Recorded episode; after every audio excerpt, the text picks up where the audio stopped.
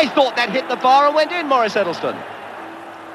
I'm not certain. Yes, it's given. It's given. England are in the lead. Vor 56 Jahren ist beim WM-Finale Deutschland gegen England im Londoner Wembley-Stadion das wohl berühmteste Nichttor der Fußballgeschichte gefallen, das sogenannte Wembley Goal, bis heute unvergessen unter Fußballfans. Und heute Abend steigt an selber Stelle wieder ein großes Finale zwischen den beiden Ländern und da schauen wir hier bei Was Jetzt gleich genauer drauf.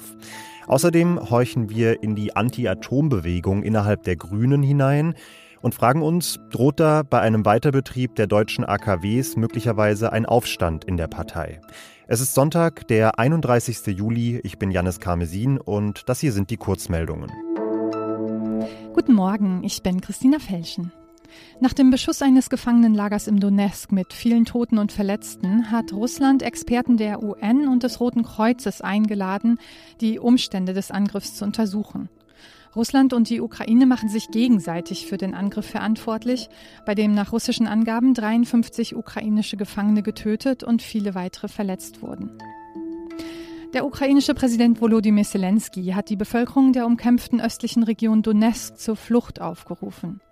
Russland terrorisiere die Zivilbevölkerung, sagte Zelensky zur Begründung. Außerdem seien die Gasleitungen durch den Krieg zerstört. Anhänger des einflussreichen schiitischen Geistlichen Muqtada al-Sadr haben erneut das irakische Parlament gestürmt. Mindestens 125 Menschen wurden nach offiziellen Angaben verletzt. Sie wollen verhindern, dass Rivalen die neue Regierung bilden. In Deutschland gilt ab heute eine generelle Masernimpfpflicht für alle Kinder und alle Beschäftigten in Schulen und Kitas sowie in Flüchtlingsunterkünften, Arztpraxen und Krankenhäusern. Die Impfpflicht ist schon 2019 beschlossen worden. Bislang galt allerdings noch eine Übergangsfrist. Redaktionsschluss für diesen Podcast ist 5 Uhr.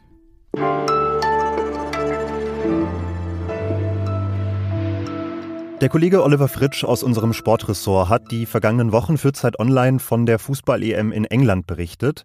Und wenn man seine Auftritte hier im Podcast nochmal nachhört, dann kann man schon erahnen, er als Fußballnerd hatte da eine sehr gute Zeit. Hier hören Sie nochmal exemplarisch ihn nach seinem Besuch des Spiels England gegen Spanien. Ich habe ein Spiel für die Fußballgeschichtsbücher erlebt. Und hier vor dem Halbfinale Deutschland gegen Österreich. It's an exciting competition. Sportlich wie atmosphärisch ein großartiges Turnier. Heute steigt jetzt das Finale Deutschland gegen England und diese letzte Möglichkeit, einen vollkommen euphorisierten Olli Fritsch bei Was Jetzt zu hören, will ich mir nicht entgehen lassen und deshalb hallo Olli. Hi Janis. Olli, wenn du auf das Turnier zurückschaust, was sind die Highlights, an die du dich noch lange erinnern wirst? Ich war bei England gegen Spanien im Viertelfinale. Ich muss sagen, das war das beste Frauenfußballspiel, was ich je gesehen habe. Zwei tolle Mannschaften, die ihren Stil auch so ausgeprägt haben. Ähm, das Spiel wurde entschieden mit einem äh, Fernschuss von äh, Georgia Stanway, die jetzt zum FC Bayern wechselt. Und das war ein Moment des weiblichen Empowerments.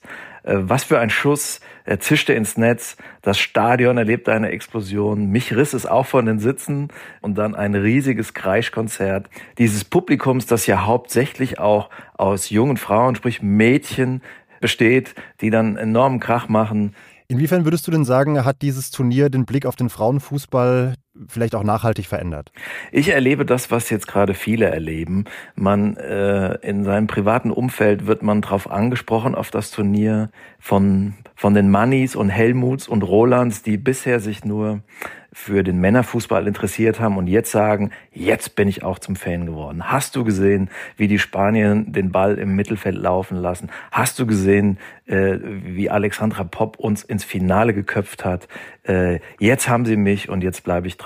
Ähm, das ist ganz klar. Es gibt einen riesigen sportlichen Fortschritt, den dieser Sport hinter sich gebracht hat in den letzten fünf bis zehn Jahren. Und das muss man auch sagen. Es ist klar besser geworden.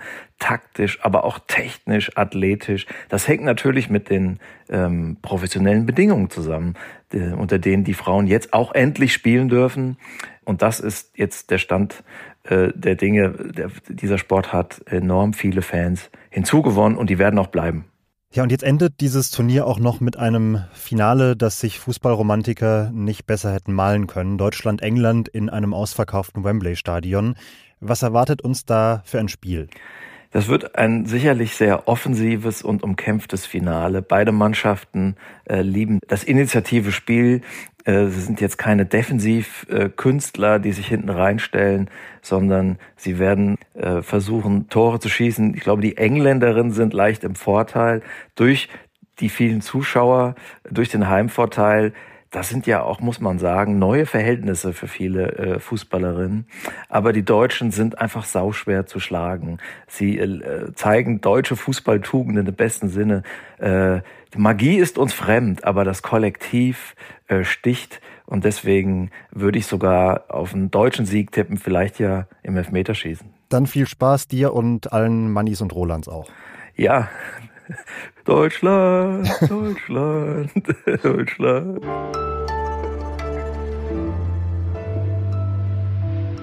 Alles außer Putzen. Wir wollen mit dieser Rubrik hier erreichen, dass Sie sich Ihre Wochenenden so schön wie möglich machen. Und ich kann Ihnen versprechen, der folgende Plan ist wirklich bombensicher. Sie kaufen sich ab Frankfurt Oder oder ab Berlin ein Zugticket für einen Schnellzug der polnischen Bahn. Die Strecke ist völlig egal.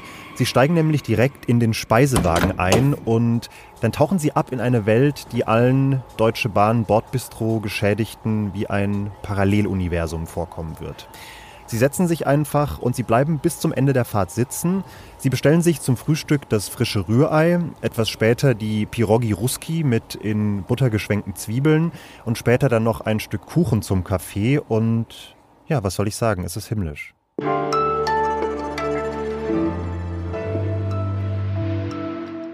Die Grünen waren früher mal ziemlich bedingungslos die Partei des Pazifismus und der Ökologie. Aber vor allem in den letzten Monaten haben sie als Reaktion auf die Folgen des russischen Angriffskrieges in der Ukraine schon so einige ihrer Kernpositionen aufgegeben. Sie haben Waffenlieferungen mitgetragen, die Aufrüstung der Bundeswehr oder auch den Ausbau der Kohleverstromung. Und jetzt steht mitten in der Energiekrise auch noch das traditionelle Nein zu Atomkraft in Frage. Diverse grüne Spitzenkräfte haben zuletzt zumindest ihr kategorisches Nein zu einem Weiterbetrieb deutscher Atomkraftwerke aufgegeben, zum Beispiel Habeck, aber auch Winfried Kretschmann oder Katrin Göring-Eckardt. Und deshalb wächst aktuell innerhalb der Partei, an der Basis und bei einigen einfachen Abgeordneten der Unmut. Lisa Kaspari aus dem Politikressort. Du hast bei einigen überzeugten Atomkraftgegnern und Gegnerinnen in der Partei nachgehört. Wie schauen die denn aktuell auf diese Debatte und auf die Haltung ihrer Parteispitze? Ja, ich würde sagen, die Empörung war von Anfang an da und sie wird aber jetzt langsam lauter. Ähm, das sind vor allem Abgeordnete im Bundestag, die eben, wie du es gesagt hast, in der Anti-AKW-Bewegung groß geworden sind. Und so als Anführer scheint sich momentan Jürgen Trittin ein bisschen ähm, zu entpuppen, der ehemalige Umweltminister. Der hat in den letzten Tagen mehrere Interviews gegeben und sagt, jede Atomkraftverlängerung braucht einen Sonderparteitag. Und das ist natürlich ein Signal an die Führung, wir müssen reden. Jetzt habe ich ja gerade schon aufgezählt, welche Kröten die Partei in den letzten Monaten schon schlucken musste.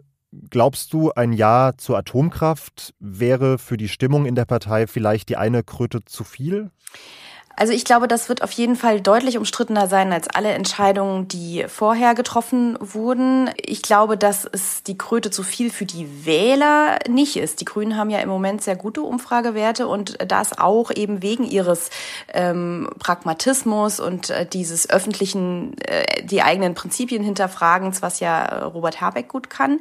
Die Frage ist, was es innerhalb der Partei macht, aber auch da ist eben auch eine neuere Generation jetzt ähm, im Bundestag gesagt, das sind jüngere äh, Politiker, die vor allem äh, den Klimawandel bekämpfen wollen, für die die AKW-Debatte gar nicht so wichtig ist. Das heißt, ich glaube, es wird eine Zerreißprobe, aber wenn es jetzt nicht zu einer allgemeinen Laufzeitverlängerung kommt, dann wird es, glaube ich, durchgehen und wird, ähm, wird die Partei nicht zerreißen.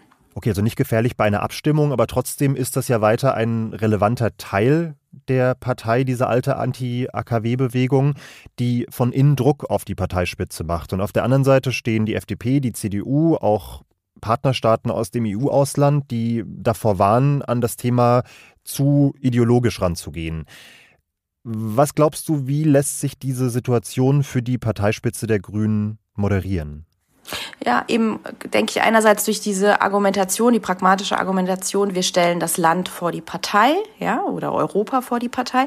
Und was ja auch schon passiert ist, dass mit dem Finger eben zurückgezeigt wird in Deutschland auf Bayern, dass jeder Grüne im Moment sagt, ja, die Bayern haben es ja nicht hingekriegt mit ihrem Windkraft- und Leitungsausbau und deswegen äh, muss dort vielleicht ein AKW länger laufen.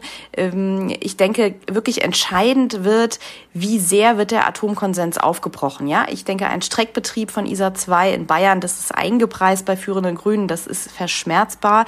Ähm, was aber glaube ich nicht funktionieren wird, ist das, was Union und FDP fordern, also gleich alle Atomkraftwerke um vier Jahre zu verlängern. Dazu wird es nicht kommen. Erstmal will die Parteispitze der Grünen ja sowieso die Ergebnisse eines weiteren Stresstests für die Atomkraftwerke abwarten und hat sich damit natürlich auch ein bisschen Zeit gekauft, um diese Konflikte zu lösen. Danke dir erstmal, Lisa, für diese Einblicke. Gerne. Und damit verabschiede ich mich auch für heute. Lassen Sie Ihren Gedanken freien Lauf unter wasjetzt.zeit.de und machen Sie sich einen schönen Sonntag. Ich bin Janis Karmesin und sage bis bald.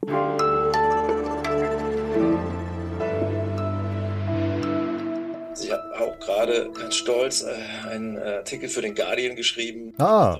Schweden haben ähm, A View of a, of a German oder so. Der Olymp ist erreicht, Olli. Ja. ja.